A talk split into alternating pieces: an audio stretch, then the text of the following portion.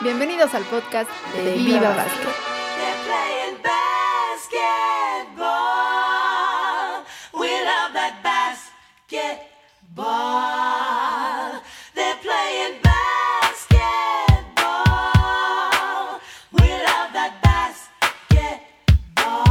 Bueno, gracias amigos de Viva Basket, un gusto saludarlos nuevamente en este Facebook Live. Los saluda con mucho gusto Alejandro Olvera, todo el equipo de Viva Basket que está atrás de cámaras. Y en esta ocasión tenemos un invitado muy especial al que nos da mucho gusto recibir aquí en las oficinas de Viva Basket. Es, eh, si ustedes son amantes de Jordan, seguidores de los Chicago Bulls, coleccionistas, les gustan los sneakers, en fin, pues es el personaje al que pueden recurrir en cualquier momento. Roberto Pelayo, pero si lo presentamos como Roberto Pelayo, nadie te va a conocer. Mejor te decimos el niño. ¿Cómo estás? El niño, muy bien. Feliz de estar por fin en Viva Basket. Oye, pues eh, platícanos, niño, cómo, cómo primero la- la- de- de- decirle a la gente cuál es tu, tu faceta, ¿no? En este mundo basquetbolero, porque tienes muchos años también siguiendo el básquetbol, pero seguramente desde empezaste como fan y de repente la vida te fue llevando a otros caminos ligados totalmente al básquet, ¿no? Sí, digo, empezó mucho en la secundaria. Fue cuando empecé a estudiar así como que qué era el básquetbol, de dónde venía. Me tocó este, en una materia de español ver este, un, un segmento del- de, la materia. Decía, tienes que investigar de algo que te guste. Básquetbol. Entonces me fui este, directamente al, a las bases, quién era Jane Nashmi, todo eso. Y ya cuando por fin me empecé a ver básquetbol en televisión, me acuerdo que mi primer partido fue en el 92, fue las finales de Blazers contra Chicago. Entonces de ahí fue cuando decía, pues ¿por qué me- la televisión dice mucho Jordan, Jordan, pues ¿quién es este? Y fue que empecé a seguir a Michael Jordan. Ya cuando por fin vi el partido a colores, dije, esos de rojo, yo le voy a los de rojo. Y ahí fue cuando pues, empezó la pasión por los toros de Chicago. En el 92, 92. El segundo título de los, Ujú. de los toros, ¿no? En, esa, en el primer tricampeonato fue cuando empezó Sí. tu, tu afición. Así que en el back-to-back fue cuando empecé a ver quién era Jordan y empezar a ver quién eran los, los rivales más fuertes. Clay Drexler, Magic Johnson todavía en ese tiempo, los pistones que todavía andaban algo fuerte. Pero pues, lo especial era ver a los toros de Chicago. Y, este, y de ahí pues, eran los tenis, me llamaban mucho la atención los tenis. Y este tenis exactamente, ese fue mi primer Jordan que vi. Que me acuerdo que hasta en el mercado de San Cosme, que era el mercado de los flojos, porque es el tianguis que se pone después de las 3 de la tarde, Ajá. ese tenis lo vi al revés. Dije, ese logotipo creo que es el que usa aquel moreno de, de los toros. Y fue el primer tenis que me llamó mucho la atención. Entonces, tanto jugar, pues decía, necesito unos tenis apropiados para, pues, para este, jugar básquetbol. Lo que costaran, no, no, no.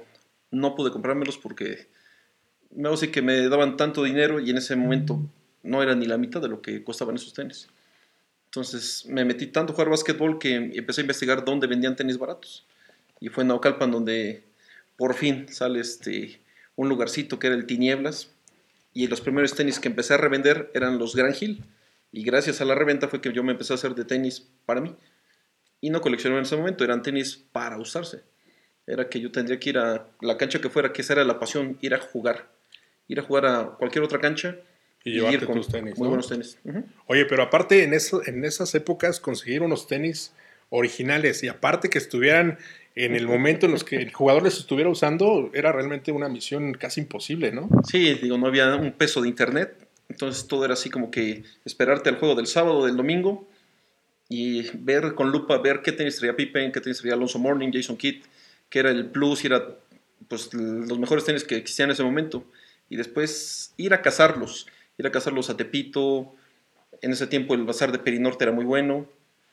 Era, este, pues, los que no sabíamos, Tepito era la, Sí. la base, donde llegaban todos los tenis, los mejores y los más modernos, y muchas veces llegaban los tenis que apenas iban a salir para los jugadores. Entonces era así como que la raíz era Tepito. Pero siempre eh, tu afición al básquetbol fue la que te hizo em, empezar a hacerte de estos tenis y meterte en, la- en el mundo ya de, de coleccionar los modelos y todo esto. Platícanos un poco cómo fue ya que te que diste más forma al conocer qué modelo de, de, de sneaker es este, cuándo iba a salir el siguiente modelo. Platícanos un poco cómo va ese camino, sigue contándonos. Este, empecé a conocer amigos en la preparatoria, que ellos iban un pasito adelante porque decían, estos tenis son caros, los vas a conseguir aquí, aquí, aquí, y hay un catálogo. ¿Dónde está ese catálogo? Yo lo quiero conocer. Te vas a ir a la tienda Sanborns de satélite, donde están todas las revistas que puedes ojear. Y va a haber una revista La en Kicks. especial, la Slam. Ajá. Y en la Slam vas a ver toda la historia, vas a ver todos los jugadores que están en ese momento. En el boom vas a ver parte de la historia de los jugadores de los 60, 70 y la parte final después del póster van a venir el catálogo de tenis que viene en camino. Viene el precio y la fecha. Entonces luego luego hacías la conversión con dólares, pero que va a llegar un poquito más barato y ojalá este color llegue aquí. Entonces ahí empezamos a ver toda esa historia. Ahí fue donde empezamos a saber cómo se llamaba cada modelo. Ahí era la única forma donde podías saber qué era lo que venía en camino. Ahí en esa revista en la Slam. Y mucha gente la coleccionaba. Yo me acuerdo que de la secundaria salía y la primera revista que vi alguna vez, en serio, fue Viva Basket. Y en ese tiempo me acuerdo que costaba 8 mil pesos. Y ahí la tengo todavía. Me puse a coleccionar todo lo que fuera de básquetbol. Ayer platicábamos de la clásica rebanadita Wonder. Las tengo todas. Unas que se doblaban, ahí las tengo. Pero las Viva Basket empecé a comprar pues lo que más subiera. Había revistas españolas y era también donde venían catálogos de, de tenis que sí llegaban a Europa. Y era el coraje de decir, ¿por qué llegan a Europa y no llegan a México? Estamos aquí abajo. ¿Por qué tienen que cruzar el continente en vez de que nos los bajen? ¿Por qué no hay una tienda especializada para los tenis? Y en el 94 todavía estaba Foot Locker, que sí podías ir a ver tenis muy recientes. Créeme que la primera vez que vi el jersey de Michael Jordan, que dije, ese jersey tiene que ser mío, cueste lo que cueste, y me puse a lavar carros, me puse a hacer mil cosas para comprar el jersey de 169 mil pesos, y todavía lo tengo. De los, no- de los eh, pesos viejos. Viejos, de los viejos pesos. Vi el pants de los Toros de Chicago por primera vez, junto al de Orlando, decía yo, debo tener eso, debo trabajar más por eso. Y este, me compré la chamarra, pero el pants no pude ya, y de repente cierran la tienda. Fue cuando trajeron a Julius Irving, ahí fue cuando conocí al primer jugador de la NBA en vivo, dije, sí, sí existe, sí es de veras. Este señor de 2 metros 6, wow, ya cuando me saludó, porque sí estuve varias horas formado, fui el primero en la fila, él dijo que sí me daba chance de tomarse una foto conmigo, que nada más a mí. Entonces tengo una foto con él, los demás dijeron no, nada más la firma y no más fotos. Ya. Entonces dije, ok, porque le dijeron en la tienda, él lleva desde las 9 de la mañana formado y usted llegó a las 2 de la tarde. Entonces creo que él lo merece. Y sí, me firmó este, una tarjeta, una revista y tengo la foto con él. Al siguiente año venía Larry Bird, que sí es de los exponentes más difíciles en, en el básquetbol de conocer. Y ya fue cuando cerró la tienda y ya no pudo venir Larry Bird aquí a México. Pero de ahí de, esa, de la historia, eso de las revistas era el único internet plasmado en, una, en un papel que teníamos en ese tiempo. Oye, está muy buena la plática, la verdad, y la gente está respondiendo rápido, te mandan saludos. Lalo Jiménez, que, bueno, dice maestrazo y amigo, que, que nombres tus pares eh, más predilectos. Vamos a ir avanzando porque tenemos un buen de plática todavía. Este, Black eh, Daniel, saludos al niño desde Daf Mazarik. Eh, que esas dos chanclas son legendarias. Dice Jorge Borres Camargo, Panchito Moreno, saludos desde León, Guanajuato. León. Carlos eh, Camarena también te manda saludos. Gerardo González te manda saludos. Eh, Jorge Borges dice, bueno, que antes esperabas cada año para el cambio de modelo y los playoffs para el modelo que usaba Jordan en negro. Eh, desde Green Bay, Wisconsin, Saúl Márquez también, no sé qué tienes. Es mi vecino. Ah, mira, pues Por ahí el tiempo que Ah, viviste este, por allá, en es cierto, Wisconsin. exactamente. Exactamente. Bueno, y pues pues, Lalo Jiménez siempre me quiere hacer preguntas. Mis tres pares favoritos, es muy difícil creerme, de tantos que me gustan, pero sí te puedo decir las tres siluetas. Es el primer Jordan, el Jordan 6, que es el, el vampiro que le llamamos aquí en México, y el Jordan 11, el de Charol. Esos son los, mis favoritos. tres favoritos. Ya si voy en uno específico, no puedo. Siempre los colores me matan. Siempre quiero decir más y más, entonces nada más las siluetas son mis tres favoritos. Saludos a George Ulloa que nos tiene también ahí, nos está viendo y que tiene preparados también sus episodios de Georgetown, ya los van a ver en Viva Basket. Eh, eh, Manuel Jasís dice pues, que sí una revista muy, muy gruesa. Dice que buena playera el George Ulloa también, saludos también. Eh, Jersey Champion. saludos, bueno, la Jiménez. Eder Zárate también, buen amigo de Eder Zárate. A ver cuando nos invita a la hamburguesería, ¿no? También. El buen Eder Zárate, saludos, Eder Ávila. Saludos al buen Roberto desde Durango. Este, dice Ule Acosta que si alguna vez tuviste los Shaq Zebra que se vendían en Milano. Los Shaq Zebra. A lo mejor es que la- los apodos en México siempre han sido tan extraños que, digo, yo siempre he vendido tenis, he estado Es en que cada uno le ponía sus, Sí. el nombre que, que los veías, ah, quiero los de Barkley, quiero los, pero no, o sea, no era el nombre original, digamos. ¿no? Exactamente. Desde hace dos años en mis tarjetas de presentación dice psicólogo de tenis. Suena chistoso, le digo, no es que es así. Oye, ¿tienes los Jordan calendario azteca? No, no, no, a ver, a ver, explícame. Conozco el Box ¿Cómo Bunny, son y cómo son? el Aqua del Marciano, pero el calendario azteca no me lo sé. A ver, descíframe, ¿cómo lo viste? ¿Cómo lo soñaste? Le quita los broches y los juntas y hace un círculo con el calendario azteca. Es el Jordan 20 y todos los iconos que trae ahí Ah, es de sí. su 20 aniversario. Del 20 aniversario. Entonces en México ese era el Jordan calendario azteca. Para los que no sabían, ahora lo saben. Entonces, Mira. checar todos los apodos, pues es que cada quien le pone el apodo que quiere. Y ese cebra debe ser el Shaqnosis. Ese Shaqnosis lo saca Will Smith en la película de Los Hombres de, blan- de, negro, De negro. la primera. Ese tenis sí lo tuve. Y está bien cómodo. Está muy exótico, pero sí, sí está muy padre. Oye, y después entonces empiezas ahí a, a conseguir tenis, a intercambiarlos. Cuando te compraste tu, chamarra de, de Chicago, después de Julius Irving, cuando lo, tuviste esa foto, ¿qué viene después? ya empiezo en. Así que a hacer como que una batalla con un amigo. Ese cuate tiene 63 pares de tenis. Yo tengo 18. Soy feliz. Me voy a Estados Unidos y regreso. Y este, estuve dos años allá viviendo. Y compraba muchos tenis. No compraba el último que salía, sino yo me esperaba las ofertas. Y había muy buenas cosas. Digo, me traje muy buenos pa- pares de Kevin Garnett, de Jason Kidd. Y ya que llegué con ellos, en una borrachera, el, el amigo dijo: ¿Cómo es posible que viviste allá, que regresaste y tengas esta basura de tenis? No, sea, no es posible que no tengas los 18 pares de Michael Jordan. Eres un don nadie. Esa fue su frase.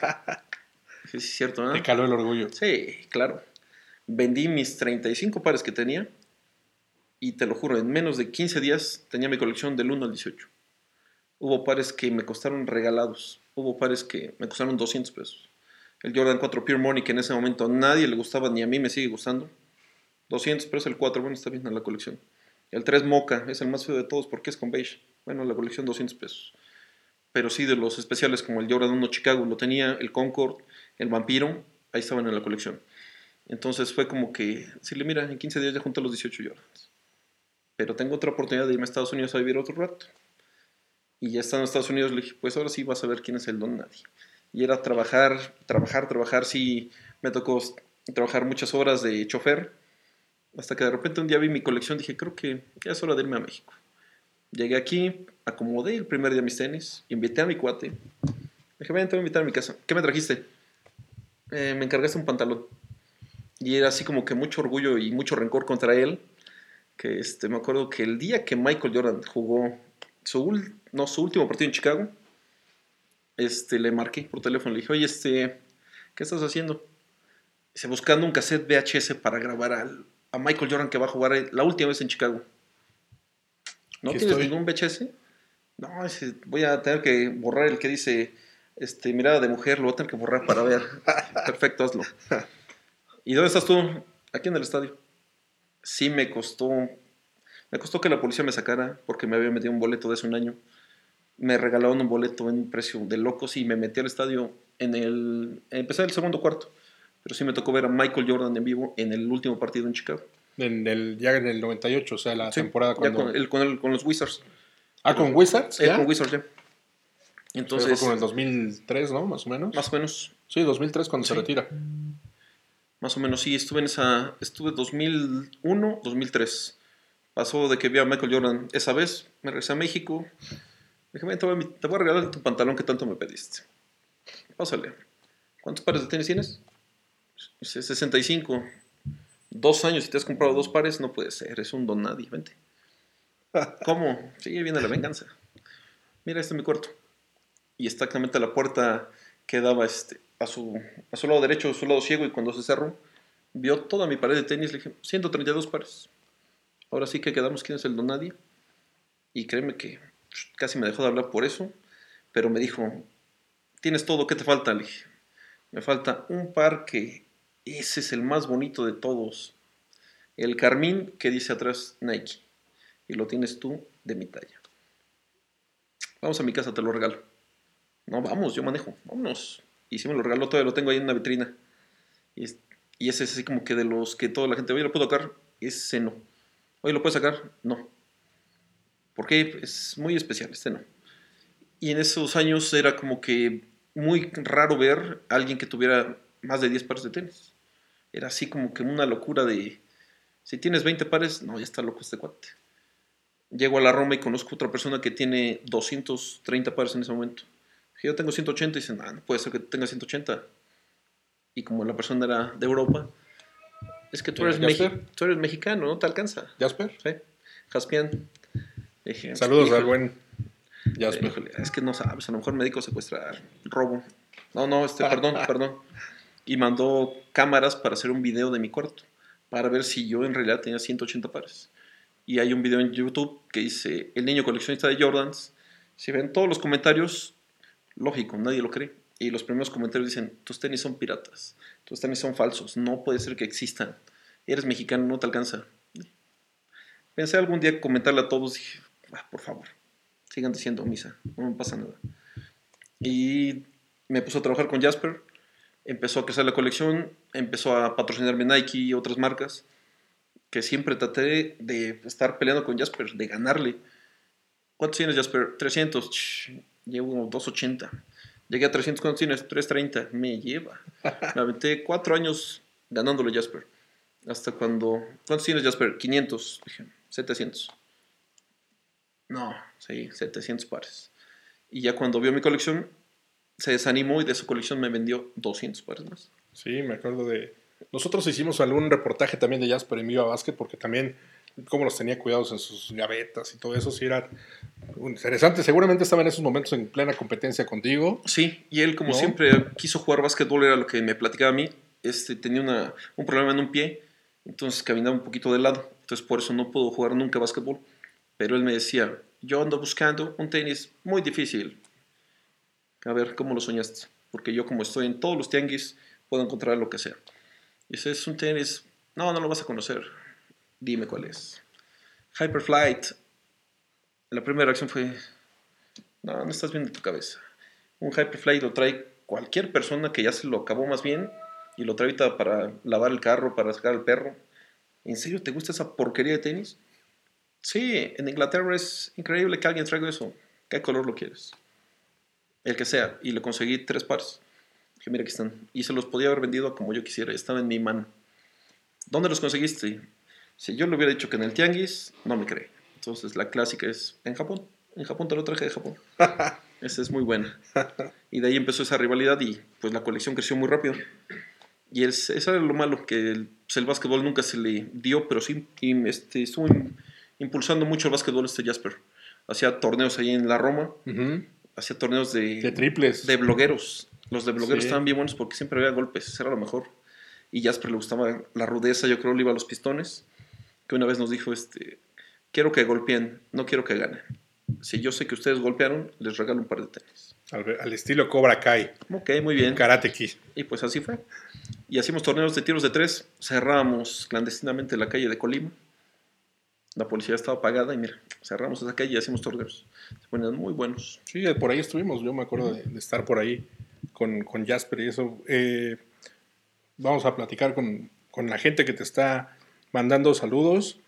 Eh, eh, Saúl Márquez, gracias. Que, pues gracias por la plática. Que se ve que eres un gran aficionado del básquetbol y de los sneakers. Eh, también Ebrio dice que dónde, podemos, dónde pueden ver tu colección. Ya más adelante, si quieres, decimos dónde, dónde te, te encuentran. Sí, sí, sí. Desde Aguascalientes, Fernando Briano también, saludos. Eh, George sigue diciendo que los patas de elefante. ya sabes, Eder, Eder ya, nos, ya nos manda saludos también, Eder. Eh, ¿Quién más nos, nos- Jonathan Juárez, Luis Kit López dice, de Converse, de los que usó Kevin Johnson de los Soles, ¿qué te acuerdas de esos Kevin Johnson? Los tengo nuevos. Pero sí, tuve que comprar hace como dos años. Me los ofrecieron para tenerlos de colección. Y sí, ahí tengo el Converse de Kevin Johnson con el talón de aceite. Todavía trae la etiqueta. Y tengo la versión pasada que trae una K y un 7 abajo. Todavía los tengo nuevecitos. Ahí, si los quieres ver en mi Instagram, ahí publico todas las fotos de, de todos los tenis que tengo. Esos, eh, fue- hay algunos tenis que obviamente marcaron mucha tendencia. Yo me acuerdo, por ejemplo, esos Converse, esos cons, con el de aceite que traía también Larry Johnson Larry y todo Johnson, eso, ujú. fueron un boom aquí en México, ¿no? Sí, porque aparte eran tenis económico. Entonces esa- el impacto que tenía según el talón hacía que tus rodillas no se lesionaran. Toda la gente decía, lo quiero, lo ocupo, lo quiero. Y entonces, como sí tenía muy buena vista, después Larry Johnson saca, cuando sale en como la época de las rayas, sale Ujú. Shaq Gnosis, sale Sean Kemp, y Larry Johnson saca otros rayados para las Olimpiadas, para el Dream Team 2, y esos con el talón de aceite creo que se vendieron más que los Hetzalite de Reebok. Y la gente los pedía, oye, quiero los de Larry Johnson. El año antepasado los saca Converse. Los Aerojam famosos los sacaron en colores que en verdad, qué bonitos. Sacaron una edición en Space Jam dedicada a Larry Johnson y al monstruo malo. Y el talón ya no es de aceite. Ya nada más se lo dibujaron. Dije, ahí sí fue donde la regaron porque pues, era lo No impactante lo de esos años. exactamente, ¿no? La gente era lo que estaba ahí. Oye, y también los Sewin tuvieron, tuvieron su, su furor, Sí. ¿no? Sí, eso sí, siempre lo dije, nunca voy a traer un Ewing en mis pies, jamás, jamás. Y sí, lo bueno que toda la juventud, no traje unos, cuando los reeditan, quiero unos. Pasé a un tianguis por Azcapotzalco y los vi. Ya podrido, le dije, ¿cuánto quieres por estos focus que me traen recuerdos de ver a los chavos cómo traían esos y se los hacían comprárselos a fuerzas? Quiero otros, ¿te pones esos o no te compro nada? Bueno, pues ya con sus Ewing eran la burla de la escuela. Quien traía unos Ewing Focus casi siempre salía llorando porque no se acababa la, la burla. Aunque yo traje unos peores, lo peor era un Ewing. unos Sewin. Y ese día que lo compré, me lo llevé a una exposición del de, el Sneaker Fever, el primero. Y créeme que vino gente de Estados Unidos y mi, mi exposición decían, ¿lo puedo ver? No. Oye, pero es un Ewing, ese nadie lo quiere. ¿Por qué lo quieres tú? Porque ya no se ven. Entonces se va a desmoronar. Tómale fotos, pero no te lo puedo bajar. Porque aparte ahorita estoy con tanta gente que igual se me pierde. Pero mejor ahí está, mira, la exposición, tómale fotos las que quieras. Y el otro pie lo puse de maceta en mi tienda. Y la gente le da un coraje, ¿por qué hiciste eso? Híjole, yo creo porque es mío. Y porque no me gusta Ewing. Pero ahora que sale la reedición, créeme que en la primera fila que hubo en la tienda aquí en México, le hablé al gerente, oye, quiero un Ewing. Nunca pensé escuchar esto. ¿Quieres unos Ewing? Sí. Y me trajo hasta mi casa los Ewing. Me los puse unos eclipses azules. No están feos, lo que le siguen. Ah, están bonitos. Pero me duraron como una semana. Porque un cuate casi llorando. Yo me acuerdo cuando me los regaló mi papá, que murió. Tente, te los vendo. Y ahorita no tengo ninguno. Más que los de la maceta. Pero sí los pueden, o sea, que si la gente quiere conseguir Ewing, los puede Sí. conseguir todavía. Sí, ahorita hay muchas reediciones, casi de todos los tenis. Ahorita lo único nostálgico que no ha salido, yo creo son los Converse de Dennis Rodman. Los, cuando Nike lo deja y se va con Converse, Negro con rojo, negro con rojo y con el sol. sí. Ese es el que toda la gente todavía me pregunta, oye, ¿puedes conseguirlos? Sí, te los puedo conseguir ahorita, pero van a ser para que los tengas en exhibición, vitrina, porque se están desmoronando de lo viejo. Los tenis más o menos duran 7 años, esos Converse tienen que durar 5, si no se empiezan a podrir, se empiezan a... Todos dicen que les da cáncer, yo mi palabra es osteoporosis, pero es, les entra humedad y el material hace que se desmorone. Eso es lo que le pasa a los Converse. Entonces ahorita no les recomiendo que compren unos, porque no les va a durar ni dos pasos, van a explotar. Entonces la reedición no creo que tarde, y esa es como de las reediciones más esperadas de, de los tenis. Oye, y hablando de justamente de, de los cuidados de los tenis, obviamente tú eres un experto, un este, que, que cuida, obviamente, que sabe todo eso. Pero a ver, ¿qué, qué consejo le darías a la gente que está empezando a, a hacer su colección, a cuidar sus tenis, que los metan en cajas, que los metan en acrílico? ¿Qué, qué les darías? Tres, así, tres consejos sencillos, nada más así. Pasan muchas cosas. Hay algo básico que es cuando alguien de 35 para arriba ve unos tenis dice, qué tonto, ¿por qué los usé? ¿Por qué me los acabé? Les digo al revés, qué bueno que los usaste, qué bueno que los luciste. Entonces ahorita que la gente colecciona, para mí traer un tenis o comprar un tenis es para usarlo, no es para tenerlo de la vitrina. Me pasó con este, que exactamente lo tuve que traer. Este lo guardé tanto que cuando vino la primera edición en el 2007, viene diferente a este, viene más oscuro. Dije, les voy a enseñar cuando yo traiga este tenis cómo todos van a voltear y se van a quedar asombrados de ver el original. Y duró cuatro pasos, explotó. Dije, pero si está nuevo, ¿a quién le reclamo? No, los tenis son para usarse, no son para guardarse. Los tenis tienen un tiempo de vida más o menos de siete años. Así los limpies, los pongas en bolsas de alto vacío, le pongas sílica, los tenis se tienen que echar a perder. He visto uno que otro que ha durado más, pero casi siempre no van a durar más de 10 años. Aparte, si compras un tenis en la playa, si compras un tenis donde hace mucho calor, los tenis duran menos. La humedad hace que se echen a perder muy rápido los tenis. Me pasó con uno de mis favoritos, que es el Jordan de Charol. Compré este uno de Veracruz y el día que lo- me lo puse explotó, explotó el Charol, porque la humedad hace que se echen a perder. Entonces no hay como los limpies, los seques muy bien y los guardes. Si no te los pones mucho, písalos en la alfombra aunque sea un rato para que, para que el pegamento no se haga cristalino y se seque y se despegue a la primera, aunque estén nuevos se despegan. Entonces písalos, no sé, una vez al mes. Si no quieres que se ensucie la suela, en la alfombra, pero eso es básico para los tenis. Oye, a ver, seguimos con algunas preguntas. Dice Joel que en lo que va del año, ¿qué lanzamiento consideras el mejor para echar la duela? El más que pero para echar la duela. Híjole, me probé los Russell Westbrook. Muy buenos, ¿sí? Muy buenos. Me tuvo mucho agarre. La comodidad está muy bien. Los K. No me acomodaron tanto. Los Curry están muy buenos, pero no soy de under ni de tenis bajitos. Los nuevos Kobe, que nunca le voy a decir, pero los Kobe están muy buenos. De los Jordan Retros, no hay ninguno que me haya gustado. Soy fan del 6 y el sábado una decepción tan grande con la calidad que salió, que es la peor de todas. Hice un video para demostrar todas las, todas las colecciones que han salido. Esta es la peor de todas. Cuando me tuve que ir a formar o me lo guardaron, el par cuando lo vi dije, no, no, no sé qué les pasó, tanto lo tuve esperando, que me enseñaron un tenis antes y dije, está muy padre, los acabados. Pero cuando llegó el de mi talla, lo vendí. Dije, no puede ser posible que haya pasado esto que haya bajado tanto la calidad de un tenis de hace 20 años y con un tenis tan querido y tan esperado por todos que, que me quedo decirles nada más, pónganselo, úsenlo, no lo guarden, no vale No la es para guardarlo. No es para guardarlo. Pues ahí está la recomendación de uno de los expertos. Oye, que si venderías alguno de tus pares. Sí. Sí, siempre ha sido eso de mis pares. Créeme que todos los pares que tengo en mi colección siempre lo he pensado. ¿Cuál no vendería? Yo creo los únicos que no vendería serían mis Jordan de 1985, que han sido los más difíciles y pues tanto tiempo juntando tenis y para, digo, después de 25 años de juntarlos, nada más tengo 8 pares. 8 pares del 85 y es el único par que digo, este ni, no, ni lo pienso en venderlo. Este ni lo pienso. Los he visto nuevos en 300 mil pesos, pero digo, no, ni le quiero poner precio al mío, no, déjalos ahí que se, que sigan empolvando. De ahí fuera, todos los demás, los, las ediciones nuevas, sí, sí las vendo. Sí, hasta eso es más fácil conseguirlas últimamente. Entonces, ahí sí no, no hay problema. Alejandro Maltus dice que ¿qué tenis jamás te pondrías? Sí, tengo uno, el Focus de Ewing. ya, nos, ya nos había dicho. Eh, un abrazo y desde Lima, Perú, te mandan saludos también. ¿Firmaste una revista? Sí, Pues ahí dice que te mandan sí, este saludos. muchacho colecciona Jeff muchos tenis. Jeff Street.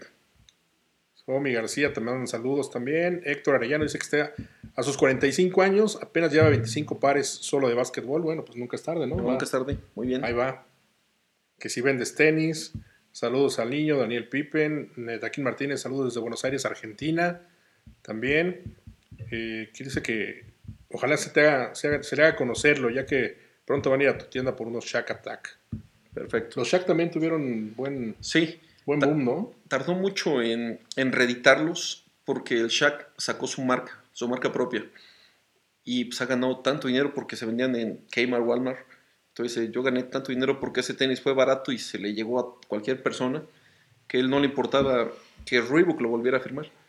Y más, más o menos creo que su firma de Shaq costó de 50 a 100 millones de dólares para que pudieran sacar los Shaq Attack en reediciones. Y la verdad dicen, van a salir en todas partes. De repente salieron así unas joyas de Shaq. Acaba de salir uno de piel de avestruz, que es conmemorativo al 25 aniversario de Alan Iverson y Shaquille. Y un amigo que anda en los tianguis lo tiene y no me lo quiere vender. Oye, los Mutombo, ¿te acuerdas de los Mutombo también?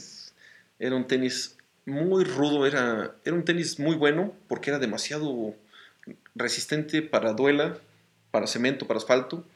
Y ahora que lo reeditan, es lo chistoso que, que no sé por qué la marca lo saca de mujer y a México no llegó de adulto.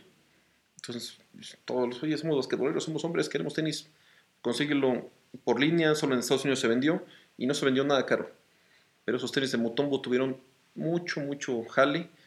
Me preguntan mucho ese tenis clasicote de los noventas que es el del alemán Devler Strem, la triple amenaza, ese comercial de los noventas era buenísimo. John Starks y Dikembe Mutombo. Y hasta ahorita solo Mutombo es, es el que ha salido Que- De la reedición. de la reedición. Peyton Y- también tuvo Peyton, si Sí. no me equivoco, ¿no? Sí, sí tuvo Peyton. Eh, Se vendía muy bien los Gary Peyton, los de Licra, los del cierre del broche de como bota de, este, de montaña. Esos jalaban mucho, mucho. Sean Kemp, ni se diga, es demasiado querido en México Sean Kemp. Entonces ese tenis, toda la gente... Sí, todos, o sea, jugabas básquet y querías traer unos Sean Kemp porque pensabas que le ibas a clavar como Kemp seguramente, Sí. ¿no? Pero eh, esa era la aspiración que tenías o, o por, por tener su modelo que además estaban todos atractivos, todos Sí, así, ¿no? Diferentes. Y era muy barato. Y era, era como que, como pues, ahora sí que parte del basurero de Estados Unidos en los noventas, no te ca- alcanzaba para comprarte un Jordan, decías, bueno, este Kemp tiene buena vista, a ver. Y todo lo empezamos a comprar. Y en la reedición, que todos decíamos se va a vender muchísimo en Estados Unidos, pasó lo mismo. Se vendió más en México que en Estados Unidos. ¿Por qué? Porque había más nostalgia en México de los que lo tuvimos que, o sí que los gringos. Oye, y ya, ya que tenemos estos modelos aquí, platícanos un poco su, su historia, ¿no? También les vamos a mostrar estos. Ya nos lavamos las manos porque así nos indicó el niño que para tocarlos tienes que tener desinfectadas las manos. Sí. Ya nos dio gel, una toallita también. Así cuida sus tenis el, el niño. A ver, platícanos un poquito estos. Este pues, es el odiado. Este es el primer LeBron James. Ahorita lo acaban de reeditar. Este es del 2003. Este no tiene mucho que me lo vendieron a tener como un año.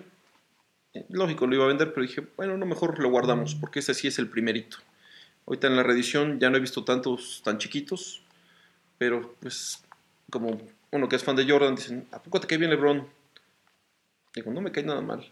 Créeme, créeme que sí, sí me cae bien. Y una vez que estuve en Chicago me saludó, dije, me cae bien. Entonces ahí me fue muy bien en la feria. Yo podría decir que LeBron es buena onda. Y el otro que traje es este. Este sí ha sido muy difícil. Este me lo piden bastante, se llama Sensation. Este es de Nike. Fue del, pues, del mejor año de tenis de, de la historia, que es el del 96. Las cápsulas de aire, lo que fue Jason Kidd, Alonso Morning. Pero este, el detalle es el que toda la gente lo pide. Oye, lo quiero que traiga la canasta y el 2. Como Nike no ha logrado que Chris Webber firme, ¿Sirve otra vez? no puede salir. Sale sin este detalle, que es el que todos... Pues, ¿Por qué Sí. no sale? Pero sí, están esperando que, que por fin Chris Webber deje dada y se venga con Nike para que salga este detalle. En cuanto tengan la firma, créeme que este tenis va a volar porque sí es muy, muy querido. El Sensation. Y estos dos, pues, el primero que de los Jordan que vi, esta es la primera edición, este es del 92. Ya no se puede pisar, ya está... Pues así que hecho Ya. polvo. Tantito que labran la suela y ya este empieza a soltar el, como el espuma comprimido que tenía dentro. Esta es la versión original del 92 y esta es la versión del 93, que este es el que usó solamente en el juego de estrellas, en donde fue en el Jazz de Utah, en el estadio del Jazz, donde fue el MVP Malone y Stockton. Todos veíamos este tenis, porque cuando mete el tiro de tres del empate, que Pat Riley lo festeja, se le ven bien bonitos estos tenis. Ahí era como que lo especial. Y esta es la versión también, la original. Este año, hace dos años salió, pero le pusieron como diamantina. Entonces todos los chavorrucos dijimos, "Mm, no, no, ese detalle de color no me gusta. Y la gente dijo que no. La otra versión es la 2007 y viene lo más parecido, viene un poquito más oscuro y preferimos quedarnos con ese. Pero a final de cuentas, la nostalgia es el éxito de esto, ¿no? La gente dice, ¿por qué no guardé mis tenis? Porque los usaste y eso es lo mejor. Siempre les digo, písenlos, úsenlos. ¿Cuál está bueno para una colección? Pues el que te gusta a ti, no el que le gusta a él, no el que le gusta a él, no el más caro es el mejor, ¿eh? Compres el que a ustedes les gusta, a final de cuentas. Oye, platícanos un poco algunas de tus experiencias ahí cuando te fuiste a, a Chicago, cuando tú fuiste, bueno, que estuviste por allá, por esa, esa zona, porque tienes varias eh, anécdotas que contar, ¿no? En- Casi no. Cómo entrar al- a los partidos, todo esto, platícanos algunas. Este, me fui de indocumentado dos veces. La segunda vez me fui, estuvo más pesado. La primera vez todavía estaba, era Créeme que ir como de aquí insurgentes caminando era facilísimo cruzarte de ilegal. La segunda vez sí, en dos días, la des- deshidratación, 50 grados bajo cero, vestido de, de negro. Decías, no, hombre, estaba pesado. Y cuando llegué este, a Los Ángeles, la señora que estaba ahí en la casa de custodia, decían, ¿quieres algo? ¿Quieres ropa, tenis? Tenis. Vente, te voy a comprar unos. Perfecto. Fuimos a un mall de Los Ángeles. Le dije, mira ese que está hasta arriba. Era un Jordan 5 Lani. Le digo, ese, cómpramelo. Ok. ¿Me das ese? ¿Qué talla eres? No, pues tal talla. 149 dólares. No, estás mal. No, ¿cómo crees? No, ahora que trabajes te lo compras. No, y ve a la Payless y te compras unos de 10 dólares. Gracias, yo sabía que iba a ser la reacción. Eso era lo que la señora viviendo allá no sabía cuánto costaban unos tenis de Michael Jordan. Llego a la mejor ciudad, para mi gusto Chicago, donde dije voy a encontrar tenis a más no poder en Chicago. Y me hago amigo de un vendedor de la tienda, que es este Boris, guatemalteco, no ecuatoriano. Y ya después de conocernos, me empezaba a guardar los tenis. Me guardaba las mejores ediciones.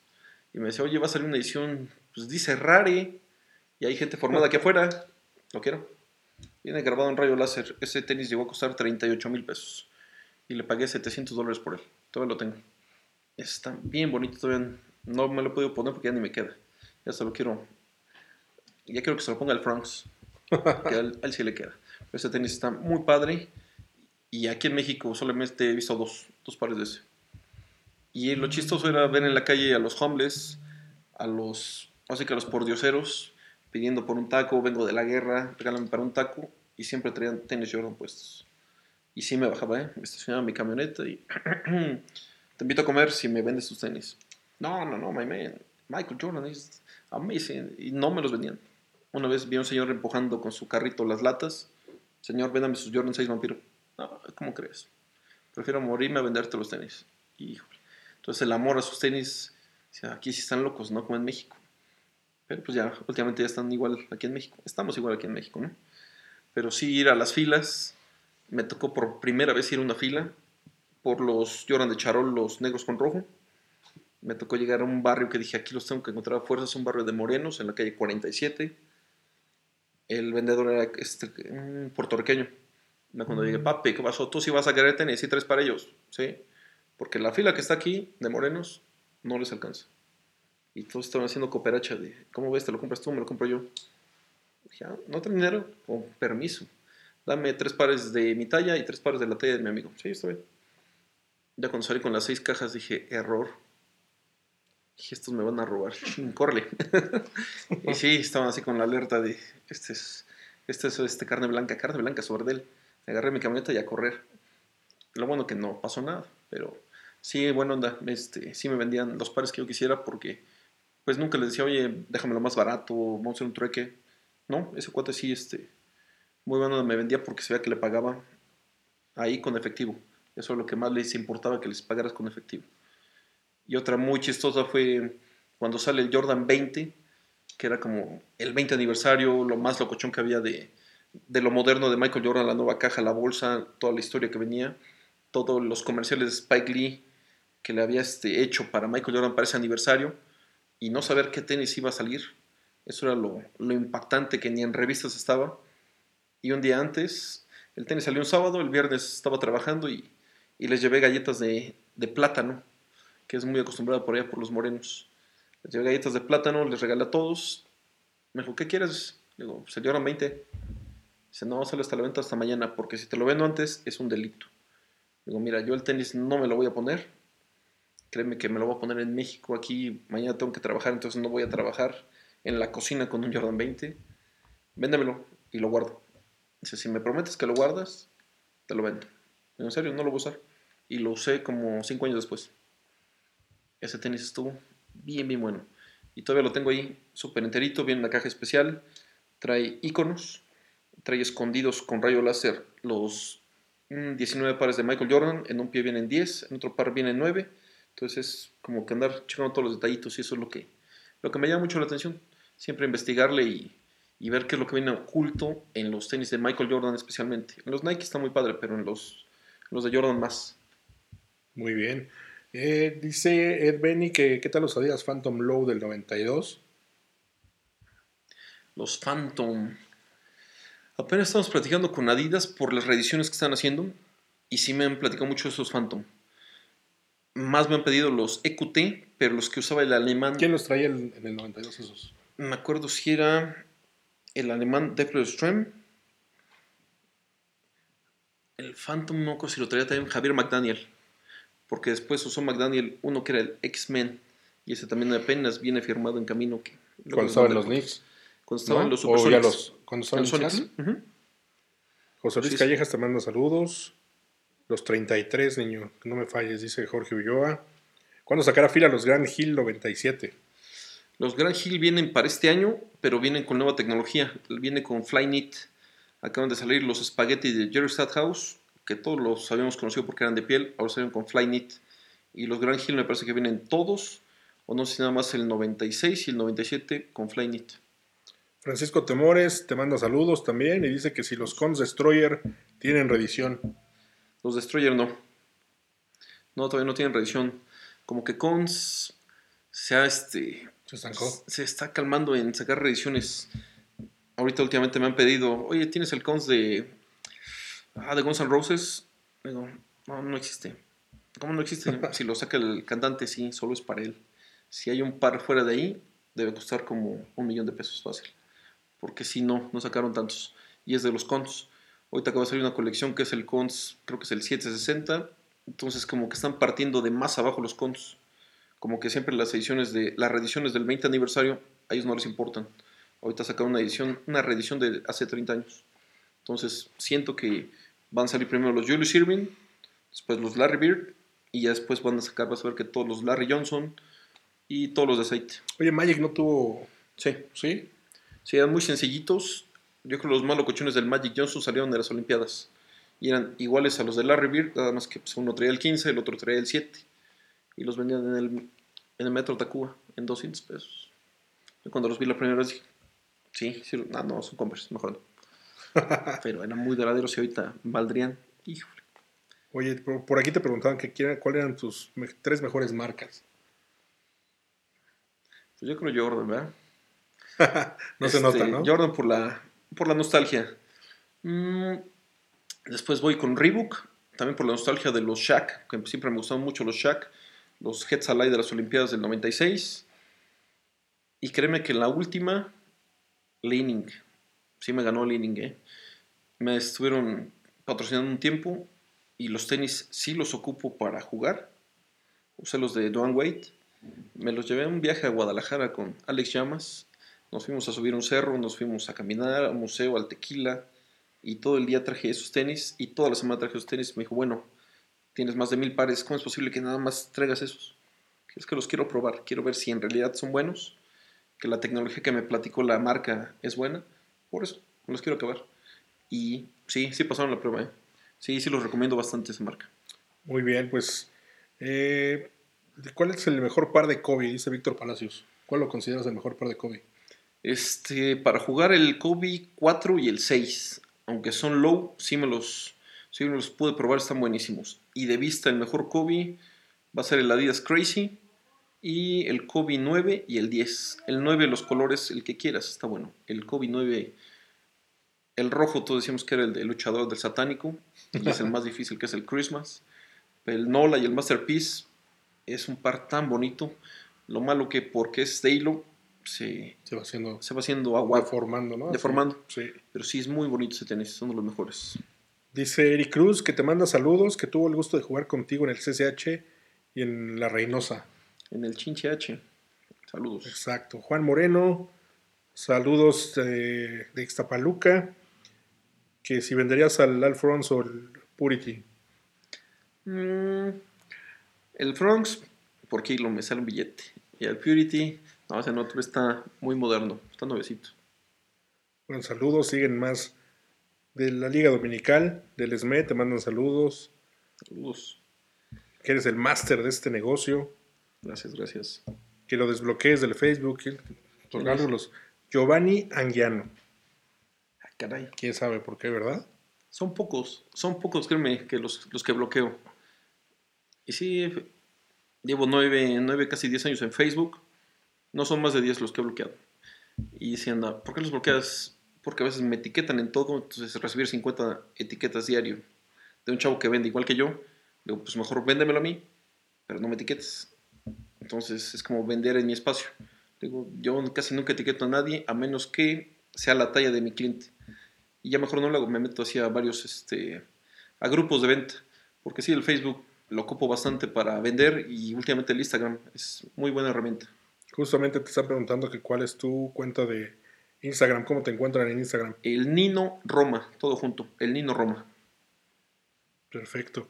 Oye, y hablando justamente de, de eso de, de cosas raras, porque no solamente es de sneakers, tienes, un, tienes una tienda y tienes eh, pues prácticamente de todo, ¿no? Ligado al, al básquet. Platícanos algo de lo que sea más preciado, de lo que sea más, eh, más curioso, que, que la gente llegue y pregunte. Platícanos un poco.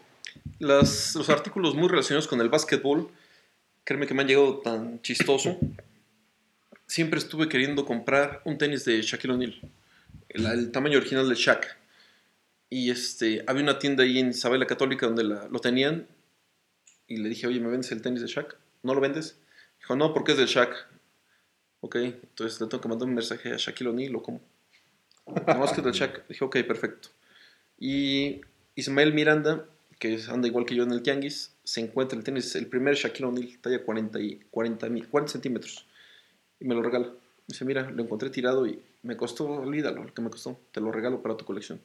Y si llegas a mi tienda, luego luego está en la cabecera el tenis de Shaquille O'Neal. He encontrado muchos artículos firmados. Así chistoso me encontré un jersey de Corey McGee del All-Star Game de Las Vegas. Y viene autografiado y cuando le digo al chavo, esto, oye, ¿cuánto cuesta? Dice, 200 pesos. Ah, no, pero viene manchado, dame 140. Ok, me vas a regatar porque viene firmado. Adelante. Y ese tipo de jerseys antes era mucho de buscarlos en los tianguis. Y últimamente no, me los llevan a mi tienda. Oye, fíjate que tengo este jersey firmado por Jason Kidd. Y dije, no, pues este, ahorita va a sacar la tabla es tabuladora, la firma cuánto vale, la, todo, todo. Y no, al final de cuentas siempre es un precio muy accesible. Hacemos, así que trueques. Este fin de semana me llevaron un jersey que busqué 20 años. Y me llegó que me estaba riendo y el sello me decía, ¿estás bien? ¿Qué onda? Espérame, es que traigo unas broncas mentales muy buenas. No puede ser posible que, que usted me traiga como de la nada este jersey. Es un jersey de Michael Jordan negro profesional con el logo dorado del 50 aniversario que vale más o menos 13 mil pesos. Y usted diga, te lo cambio por unos tenis. No, ya no quiero, o sea, no, no, no. Escoja lo que quiera. Y se llevó unos tenis que dijo, estos yo los tuve cuando era chavo, ya no me alcanzaba. Y me voy muy feliz con ellos. Imagínese yo con el jersey, señor. Gracias. Y sí me han caído así muchas, muchas cosas de colección que apenas ahorita que estaba haciendo un recuento de todo lo que lo que me cayó en el 2018 fueron muchas firmas de jugador, muchas firmas. Me llegaron como unos 15 jerseys firmados, muchos por los Nets de New Jersey, de los Mavericks. Por fin tengo la firma de Dikembe Mutombo. Me ganaron la firma de P. Armstrong, que esa para mí es una super firma del mejor jugador de todos los tiempos para los hijos de Michael Jordan es PJ Armstrong, eso es lo que dicen. Entonces, por ese detalle del cara de niño, siempre he querido algo del BJ. El jersey es imposible, nunca lo puedo encontrar. Y la tarjeta, digo, me ganaron la de BJ, pues agarré la de Mutombo. Me llegó una de Larry Beer, una de Dominic Wilkins. Entonces, creo que de las leyendas, me hace falta como tres o cuatro nada más. De Pippen tengo mis cosas bien firmadas este año que vino. Fuiste de los pocos que pudo firmar ahí con Pipe, ¿no? Y es lo extraño, es, es algo que no lo entiendo. Tanto problema para que Pipe nos firmara algo. A mí me firmó una chamarra de 1989 y aquí al lado traigo la firma de Horace Grant cuando lo conocí aquí. Y un jersey olímpico del 96 que ya traía una firma de Pippen adelante y Pippen dijo, esta no es mi firma. Bueno, sí, o no sé, a lo mejor andaba borracho marihuano. Bueno, la volteó y me lo firmó otra vez. Eso los tengo muy bien guardados. Y gente que estuvo en la fila, te vendo este tenis. Pero es el que te firmó Pippen apenas. No lo quiero. Ok. Te vendo esta camisola. Ok. Un amigo me dijo, es que Pippen me lo firmó, pero le, dejé- le estiré la mano y no me saludó. Entonces me trató muy mal y yo no quiero un jersey firmado por alguien que me trató mal. Digo, no, entonces déjale, escribo a Pippen que qué mal onda, que no te saludó. Entonces, por el coraje, ahora vende el jersey. Pero, pero el jersey te costó mil pesos. Y por el coraje y la firma ahora quieres cinco mil quinientos. Sí, ah, bueno, no te enojes más porque va a costar mucho más el, vamos a que la firma. Eso es así como que lo extraño de que, digo, yo a mí para ver nada más a Pippen, nada más de verlo, yo estaba feliz. Cuando lo saludé y sí me saludó, dije, Ya. si me firma o no me firma, no tengo un problema. Ya cuando me firmó dije, ok, gracias, perfecto. Pero ver como tanto problema para estar con un super estrella, un ídolo de México, y vender el artículo que te firmó, híjole, a menos que estuvieras muy necesitado, lo vendería. Pero cuatro personas seguidas, bueno, y las tengo ahorita metiendo a la venta.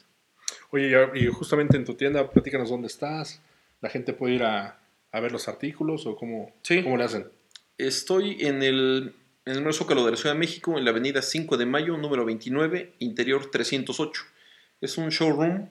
Este lo, lo hicieron unos amigos que se llaman Colectivo Calavera. Ellos venden ropa de esa marca de Colectivo Calavera. Los lentes de Black Flies.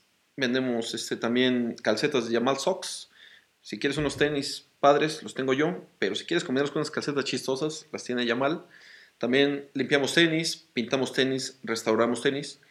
Entonces, ¿quieres platicar algo de tenis o quieres platicar algo de básquetbol de los desde los 70s, 80s, 90s? Porque sí, hay mucha gente, me ha tocado gente hasta de 70 años que van a platicarme de básquetbol a ver si conozco a Bob Cousy.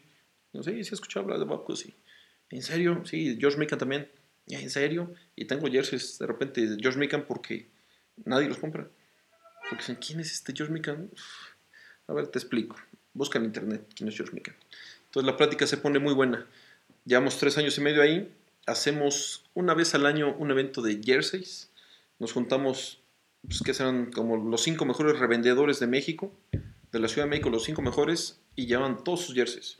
Es una exposición, pero todos están a la venta.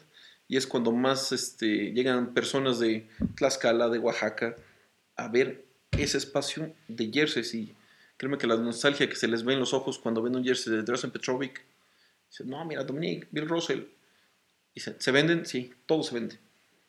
Y de repente traen sus joyas a cambiar y dices, bueno, adelante, lo que esperamos. Vender y cambiar por joyas que, que son muy difíciles de conseguir, adelante. Adelante, adelante. Y, y escuchar la plática tan amena de, no, yo conocí a Blade Diva, ah, muy bien. Y te firmó algo, no, porque me dio miedo ver su tamaño. Entonces, todas esas películas, verlas ahí en mi tienda, que cuando van un chaborruco igual que yo, que empezamos a, a platicar del mismo tema, vete por un café, vete por un refresco para la plática. Y eso les gusta mucho, pero sí compran. Como que el- tan solo el hecho de ir a, a ver la tienda y ver el museo y que aparte se vende, dicen, soy feliz aquí. No lleven a su esposa porque eso sí, se aburren. Entonces, vayan solos Vayan solos Y vayan con- y vayan con tiempo. con tiempo. Y vayan con tiempo. Oye, y este, hay algunas eh, preguntas que, que siguen haciendo. Capuchina de la Santa Cruz dice que se llama Fernanda, que apenas está comenzando su colección, tiene 15 años. Pues saludos para ella. Saludos, ¿no? saludos. También que vaya empezando su colección. Eh, he conocido compradores compulsivos que cuidan sus cajas, pero qué chingón tener ese gran gusto y saber tanto. La eh, más grande admiración para el señor niño. Ese es un problema también las cajas. Pues la mayoría de tenis que llega a México es puede ser Fayuca.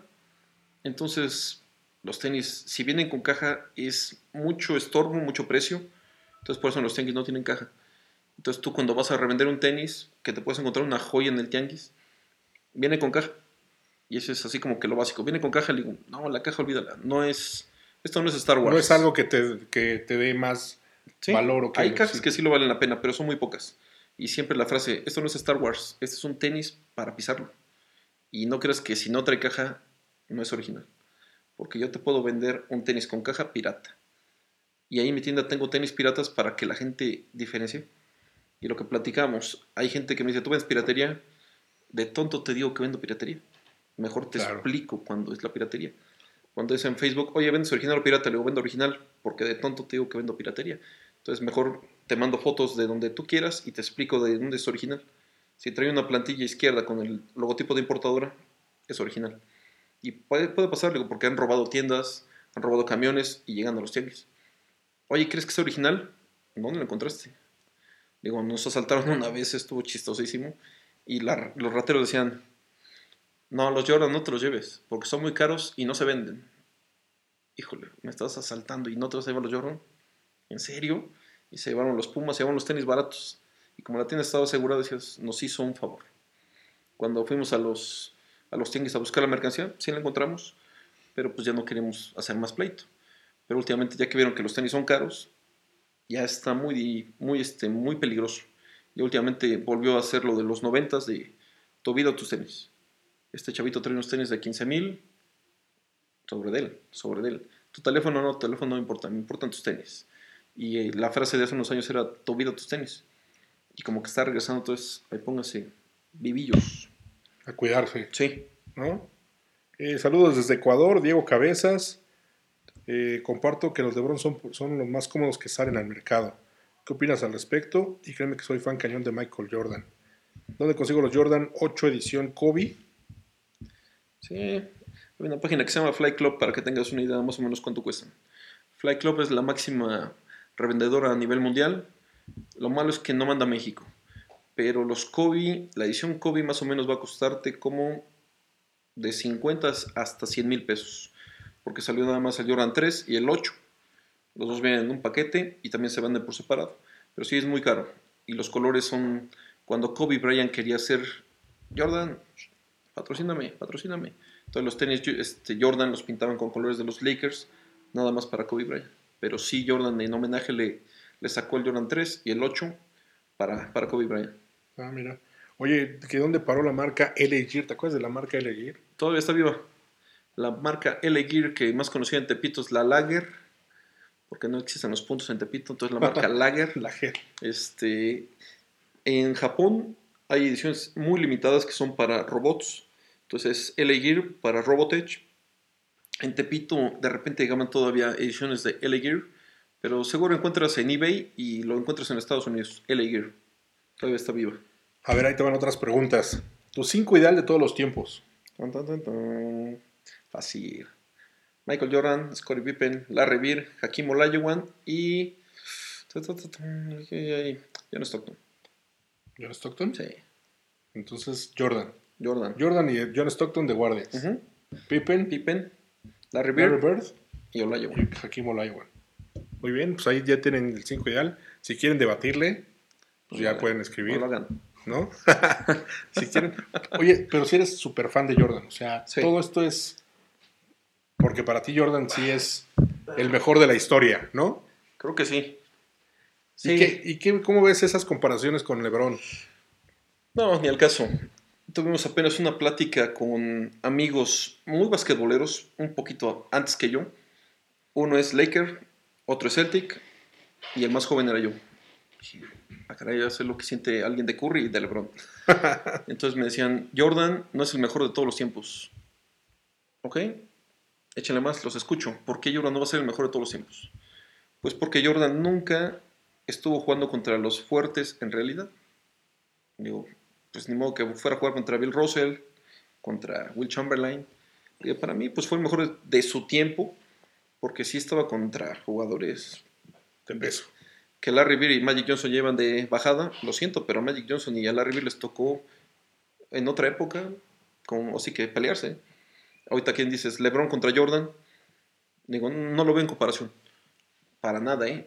Yo la comparación la veía más Kobe Kobe. Jordan. Y digo, algo que sí no, Kobe Bryant, a mí me cae muy mal. Yo soy anti-Kobe. Anti-Kobe, fácil. ¿Por qué? Porque todo lo hizo siempre en semejanza, en semejanza a Michael Jordan. El 24 decían, ¿por qué traes el 24? Uno más que Jordan. Porque soy uno más que Jordan. Hijo, no, pues si me caes más mal todavía, Kobe. Alguien que no me gustaría pedir una firma sería Kobe Bryant. O sea, es muy buen jugador. Pero no, no, no me gusta. LeBron, sí. Y hasta me acuerdo que hubo un comentario, dije, muy atinado de Michael Jordan que decía, si me pones a jugar uno contra uno contra LeBron, los dos en los mejores momentos, ah, por favor, a LeBron le metes una arrastrada. A Kobe no. Michael, por favor, ¿cómo que Kobe no? Dice, no, es que Kobe me copió completamente todo. Ahí sí va a estar difícil. Sí, cierto. Digo, de que fueron buenos jugadores, sí, pero la comparación, no, no puede ser. Es como decir 72-10 o los guerreros de Golden State. Le digo, espero que algún día ESPN lo haga así como lo hizo con Creed y, y, Apo- y Rocky Una, Balboa. una, este, Una simulación. Ajá. Algún día lo va a hacer. Háganlo. Ahí el que gane no me importa. ¿Cómo ves? ¿Curry o Jordan? Le digo, ah, pon Steve Kerr. Pon Steve Kerr en sus mejores momentos de que esté ahí delatoso con, con Curry. A ver si lo puede parar. Digo, Kevin Durant con Pippen. Ese sería un super duelo. Que ese sí sería, yo creo que lo más, lo más padre de ver. Green contra Rodman. No, esa comparación es más pésima. Pues, ni modo, tenemos para ser famosos, tenemos que hablar de repente, tenemos que decir tonterías a veces. No, Green, no puede ser que, que tú digas que paras a Shaquille O'Neal. No, no, ni en tus sueños.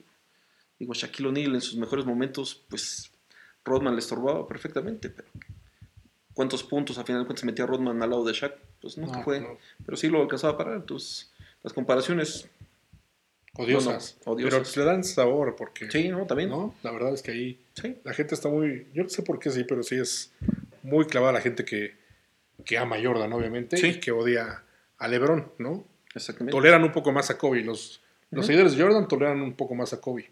Porque ¿no? ya no juega.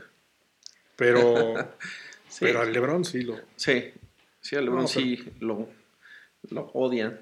Bueno, es parte. Es parte de. ¿Qué basquetbolista activo tiene los mejores modelos de tenis? LeBron James. Sí, LeBron es el que tiene más variedad. Todavía este, el año pasado sacaron, no me acuerdo si eran 74 colores diferentes. Mm, Curry viene fuerte, viene este, Kyrie Irving viene muy fuerte, pero ninguno, ninguno todavía le puede llegar a, a LeBron James. Por- tiene- sí, la variedad, tantos, y como es, como es la fusión de LeBron con todo el equipo Nike de todos los tiempos, entonces es quien le gana a todos los demás. Porque Está la cabeza, obviamente. Sí. ¿no? Viene Es- hasta Ken Griffin Jr., que es beisbolista, le sacan pares de los colores de Ken Griffin Jr. para LeBron James. Entonces ya con eso no le pueden ganar. Ok, otra pregunta. ¿Cuál consideras que fue la mejor época de la NBA? Los noventas. Siento que, que así de fácil en ver toda la, la atracción que teníamos en ver la televisión, ver el partido que fuera, ver el peor partido, un Celtics Lakers de los noventas, que era que ya no había nadie de los buenos, y después de verlo, salir a jugar, a intentar jugar. Digo, ahorita los chavitos me dicen, oye, ¿dónde vas a ver la final? Pues a lo mejor en, en un puesto de alitas. Vamos, vamos a tomar cerveza. No, tú tienes 18, no puedes tomar cerveza, tú vete a jugar básquetbol. Digo, eso es lo que, lo que ahorita ya los, lo veo.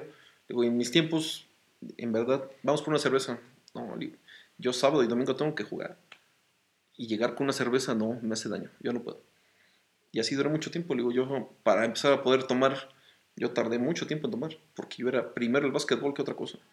Oye, la novia, que me espere, lo siento, yo voy a jugar básquetbol y, No, y terminaban los juegos y era salirte a jugar, ¿no? y O la sea, cáscara y era todo el tiempo. Ese impulso que te daba Sí. verlos. La motivación que te ve, ver a Rodman, ver a Jordan y copiarlos lo más que podías, ¿no? Me tocó estar en la premiere de Space Jam. Decían, bueno, creo que sí, los basquetbolistas tenemos broncas. Porque, ¿quién trae un balón a una sala de cine? No. Están todos. Y cuando empieza la película, yo hago esa, a mí me sale esa, mira esa, yo la hago. Sí, ajá, ajá. Y ver puro hombre ahí viendo la película. Pero ya saliendo de ahí, todos felices, todos ya se creían los Monsters y vamos a jugar básquetbol. Eso era lo padre. Eso era lo padre salir a jugar. Y era tanta la pasión que así de fácil. En el Jam Session del 96 me encontré a Jason Kidd caminando, me encontré a Derek Harper y me encontré a este Pepe Espinosa. Yo quería saludar a Pepe Espinosa, pero dije que me espere, porque ahorita sigue la reta. Y está una cancha de básquetbol que la teníamos llena de equipos que querían retar y preferí irme a jugar básquetbol y mucha gente prefirió eso que ir a saludar a los jugadores. Entonces, hasta eso era, pues nada más, así que el tamaño de lo que era el poder de jugar básquetbol. Muy bien. Sí, coincidimos, ¿no? Y mucha gente seguramente coincidirá contigo con la época de los, de los 90, lo que significó, Me lo que marcó la cultura, ¿no? Sí, y me dice la gente, los chavitos me dicen, ¿quién es mejor, Curry o Michael Jordan? ¿Verdad que Curry? Antes así era como que una molestia, ¿no? Piénsalo, piénsalo, piénsalo. No. ¿Sabes quién te puede responder esa pregunta, chamaco? ¿Quién? Si no es tu mamá, es tu abuelita. Pregúntale Oye, mamá, ¿quién es Curry? ¿Sí lo conoces? Te voy a decir si es una salsa que se le pone a alguna comida. Oye, ¿quién es Jordan? Ah, el de los tenis. Ah, el que jugaba básquetbol. Y el que jugaba con el S pelos pintados de Dennis Rodman. Eso va a ser básico. Y si una señora lo sabe, ¿qué esperas? Eso era así como que la respuesta perfecta. Muy bien. ¿Cuáles son los tenis que más busca la gente en tu tienda? Este, ahorita va por edades. Los chavitos de 18 para abajo quieren el Retro 1 porque es muy de vestir. Los que son muy basquetboleros quieren lo más moderno. Quieren los nuevos Curry, quieren los nuevos LeBron, quieren el LeBron Soldier, que es una, como una categoría más baja de la que él usa, pero es más segura y más barata. Mm, ¿Qué otro? Los señores grandes quieren los tenis de piel. El de piel suavecito, que sea cómodo y duradero. que siempre les digo, metas este que trae este, tecnología. No, no, no, no, no, no quieren nada que tenga tecnología. Ya cuando luego que se lo pongan, siempre se lo llevan. Pero el más vendido, el más buscado es el, el Retro 1 de Michael Jordan, el primer Jordan. Porque debe haber más de 800 colores diferentes. ¿800 colores diferentes? Sí, yo dije algún día los voy a tener todos. Llevo 100, no, como 120. Pero no, ya me, ya que vi que tiene 800 dije gracias. Ya, con 120 me doy por, los que vayan por servido. ¿En qué canchas echas la reta? ¿Sigues jugando? Sí, ¿no? De repente echó la cáscara, este, fuimos al Cañitas. Ahí tengo varios amigos en el Cañitas, entonces, Aquí es, mira, Toño es egresado de Cañitas. sí, de los tacos De las tripa. fuerzas básicas de los... de Odín, de Odín De y los costeños. Sí, muchas veces jugué contra ellos, nunca jugué con ellos. Pero sí me tocó jugar Liga Mayor contra los costeños. Y sí, sí estaban- Buenos, buenos sí, tiros, ¿no? Sí, sí estaban. Sí, tienen muy buen nivel los costeños. Y en el Deportivo Reynosa, ahí también jugamos mucho. El Tesosomoc siempre fue un tiempo en el que nos gustaba mucho, pero la gente de ahí era como que es mi cancha, no vengas a jugar aquí. Entonces mejor nos íbamos a Velódromo. Cruzamos toda la ciudad. Y en Velódromo, pues era, era lo más padre porque ¿Cuándo llegabas a estaban la- las canchitas? Ajá. Las canchitas Estaban las canchas normales. Sí, cómo no. Y ya después de que te ibas cansando, llegabas a las canchitas viejitas, a las enanitas. Ajá. Ya empezó a hacer peripecias y concurso de retacadas, órale. Está 280, 260, órale. Y ahí nos... Pero también los golpecitos eran buenos ahí, ¿eh? En Sí. esas canchitas. Sí, sí, sí. O sea, te debes de proteger bien porque si eran Sí. los codazos y todo se ponían... Sí, el jueves que es tianguis, ahí también vendí. Entonces todos los tianguistas veían que yo llegaba con balón, entonces él sí trae. Y se juntaban 30, 40 personas y nos íbamos a jugar basquetbol ahí. Dejaban los puestos solos y ¿cuánto es? 800. Este, y jugando y ellos no les importaba. Entonces está bien. Siempre se llenaba ahí en velódromo. Ya ves que la mega cáscara La mega cáscara. La primera vez que hicimos la media cáscara éramos como 30 personas. La tercera éramos como 300 personas. ¿Qué hacíamos? ¿En qué cancha jugamos? ¿Y la siguen haciendo? Sí, nada más que ahora nos cambiamos a Oceanía. En Oceanía la hacemos cada que hay un puente. El puente, ¿no? Sí, y este, casi siempre llegan como unas 150 personas. Llegan la mayoría chavorrucos, la otra, la minoría chavitos que tienen muy buena condición y siempre nos meten unas arrastradas. Y hacemos un evento de jerseys. Últimamente ya llevaron tenis, pero es jerseys. Así llevar jerseys de los más viejos clásicos y es muy buen trueque, muy buen lugar. Muy bien. Oye, también te preguntan en qué ligas has jugado. O si sigues jugando.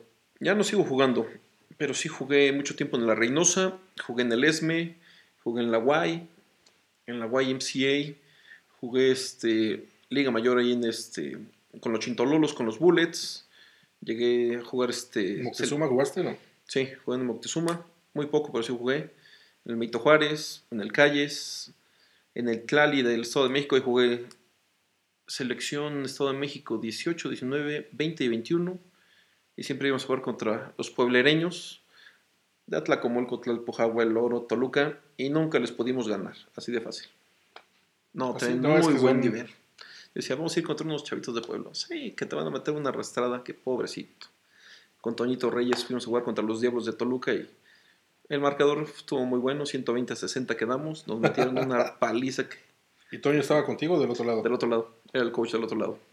El buen Toño Reyes, que también estuvo, fue parte de los primeros números de Viva Basket. Estuvo Sí. participando Toño Reyes aquí con nosotros en Viva Basket ya hace muchos años, no está Sí. así que. Oye, eh, también eh, te mandan saludos Héctor López Padilla, Ben Maciel.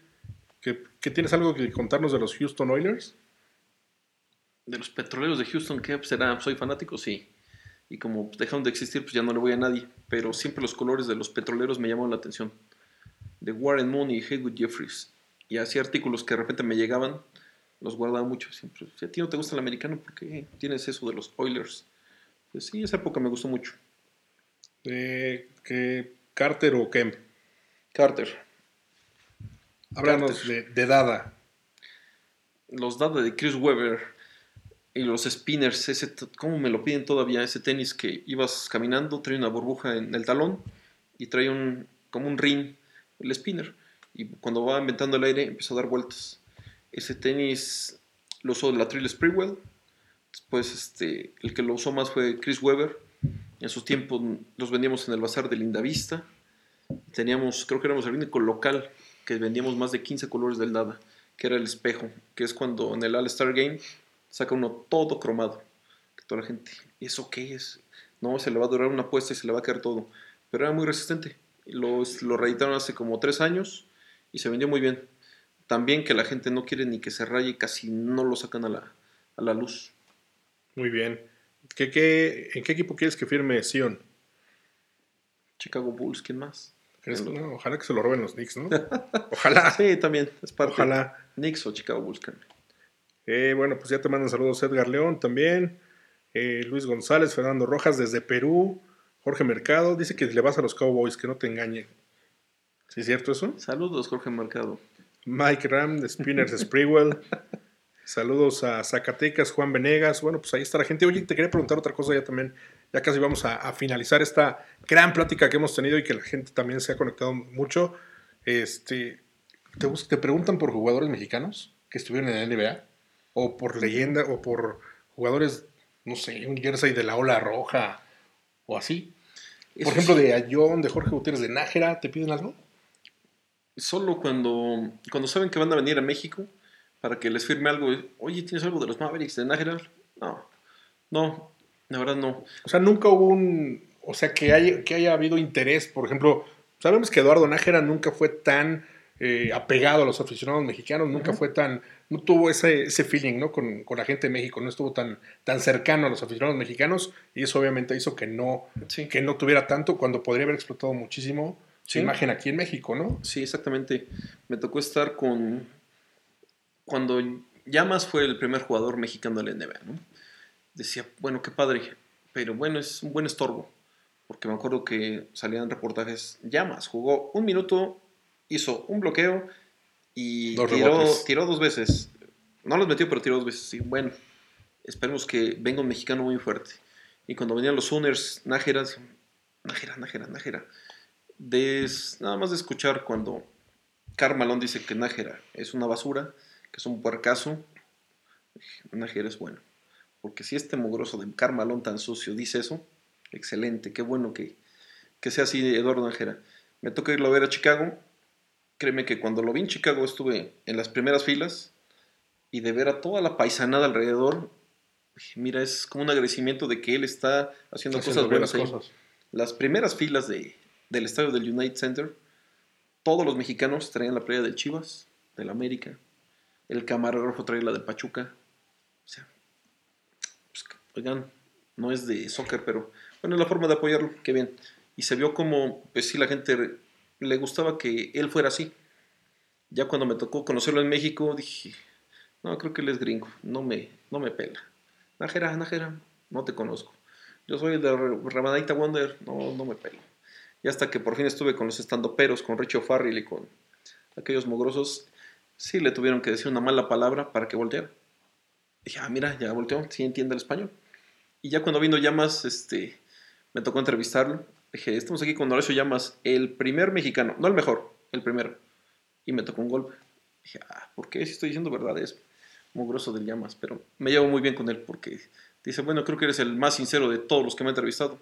Porque, pues sí, sabes que soy, pues buena bestia, estorbo bastante. Dije, sí, yo sé. De ahí fuera, a John me gustó mucho que se fuera a Europa otra vez. Qué bueno que no se quedó en la NBA. ¿Por qué? Porque lo que se ve es que está jugando. Que no le están pagando por estar sentado. Entonces, su mejor básquetbol en Europa, él sí lo sigo. La ola roja nunca me dieron ganas de ir a verlos. Prefería irme a jugar yo básquetbol a una cáscara que ir al Juan de la Barrera. A ver, nunca fui fan. Ni al, ni al plan, tampoco. Fui al plan una vez y también de ahí dejé de ir.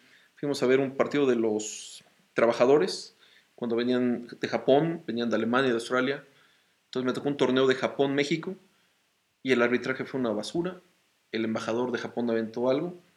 Todos nos salimos porque México le ganó a Japón en una arrastrada por el arbitraje. Entonces dije, no, así no está padre, vámonos. Y no vuelvo a venir un, un torneo de estos. Y no, ya no, nunca volví a ir. Entonces prefería irme yo a jugar que ir a, a ver un partido de, de México. El sábado estuve con el de los capitanes contra aguacateros. Sí se ve otro nivel, con, pues lógico, mucha ayuda de extranjeros, pero hace que la liga vaya creciendo. El partido de la- del sábado estuvo muy, muy bueno, sí me gustó bastante. Hubo mucho espectáculo. Ver que los mexicanos también tiran y la retacan, eso es lo que motiva a toda la gente que la retaquen. No ver tan solo a los gringos que vuelan, también mexicanos que ya lo están haciendo. Bastante bien, bastante bien que va esto, ¿eh? Oye, ¿y jugadores mexicanos eh, se acercan a ti? O sea, ¿te buscan para Sí. algún modelo de tenis? Para los tenis. Para sí. Pero están repatones, lo siento, no hay. Conocí este a Jay Barrera de Los Soles, de Culiacán, y calza del 40. Dije, no, no, no hay, no hay, no hay sobras, no hay sobras de Shaq. Me dice, consígueme unos de, de vestir, ¿no? Digo, de vestir, se llaman acualetas. Digo, no, en serio, no. Es el único que no le puedo conseguir unos tenis del 40.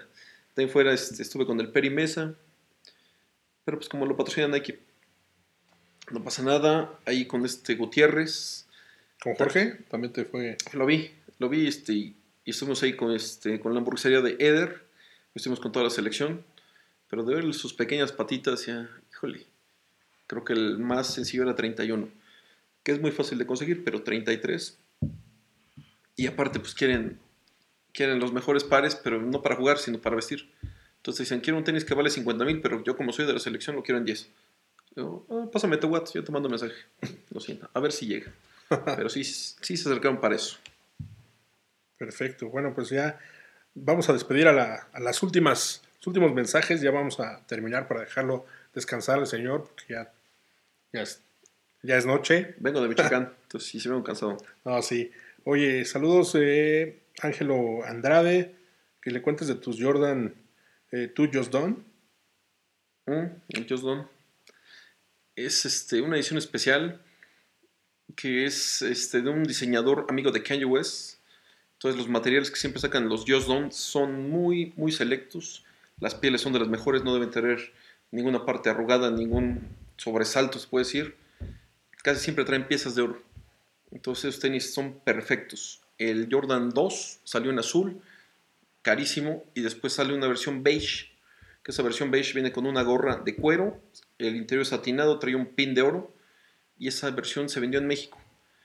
Y era lo malo que eran muchos pares para los mexicanos, y la tienda que los vendió dijo no, porque yo le puedo sacar más por fuera. Entonces nada más se vendieron 24 pares. Ese es de los que hay una caja muy, muy padre. Todavía no lo estreno porque sí me ha faltado así como que un buen lugar para estrenar ese par. De mis pares, pocos son los que no estreno. Siempre me gusta traer algún tenis. Siempre hasta en bodas me dicen, ¿qué tenis traes? Por fin fui a una boda con zapatos, me sentí mal. Necesito traer tenis. Pero esos Done, más o menos, si lo agarras barato, está en 15 mil pesos. Perfecto. Bueno, pues Juan Carlos Tapia te manda saludos. Saludos desde Monterrey, niño. Federico Herrera, Chito Gaona desde Chihuahua te manda saludos. Peter Salazar, saludos a León, Guanajuato. Saludos a Mazatlán. Mazatlán. Juan Carlos Garay, Pulmar Antonio Mendoza, eh, también nos manda saludos, te felicitan por tu playera de Respect. Y bueno, pues tenemos nosotros hablando de playeras también, darte un obsequio de parte de Viva Basket, Muchas gracias. ahí para que la tengas para, pues guardada ahí. Estas las pueden encontrar también en la tienda de Viva Basket. Ujú, Es una playera que hicimos de, ese- de esa edición especial, ese especial de Jordan que sacamos ujú. que fue el mejor del siglo y que fue una de las revistas, una de las ediciones más vendidas. Así que bueno, pues queremos agradecerte el que hayas estado con nosotros, que hayas eh, aceptado la invitación. La verdad es que fue una muy buena plática, mucha gente estuvo conectada. Eres pues el máster ahí en, en cuanto a los tenis y eso. Tenemos pues ya un buen rato de, de conocernos y bueno, pues ojalá que no sea la última vez que, que platiquemos. ¿Dónde está tu tienda? Está en el centro, en Avenida 5 de Mayo número 29. El interior es el 308. De lunes a viernes estamos de las 11 del día a las 8 de la noche. Los sábados solo abrimos de 9 de la mañana a 2 de la tarde. Somos godines. y los domingos no abrimos. Cualquier cosa por, este, por internet, por este Instagram, El Niño Roma. Por Facebook es El Niño Store. Y ahí es donde van a ver todos los artículos que tengo. Pero si quieren ir a platicar de básquetbol, casi siempre estoy todos los días ahí. Lo pueden hacer y buscar o pedir un- unos modelos que, quieran, algo así. Pues ahí lo van a encontrar. Niño, muchas gracias. Gracias a ustedes. Gracias y pues gracias por eh, conectarse con nosotros aquí en Viva Basket. Nos vemos eh, hasta la próxima. Y bueno, pues estamos aquí. Sigan en Viva Basket, vivabasket.com, en Instagram también, en Facebook. Tu Facebook ya lo dijiste también, tu Instagram. Roberto Pelayo. Y este, mi. Puede ser más fácil en las páginas de, de la tienda que se llama El Niño Store. Y el otro es Concepts Store. Bueno, pues ahí estamos. Gracias. Hasta la próxima.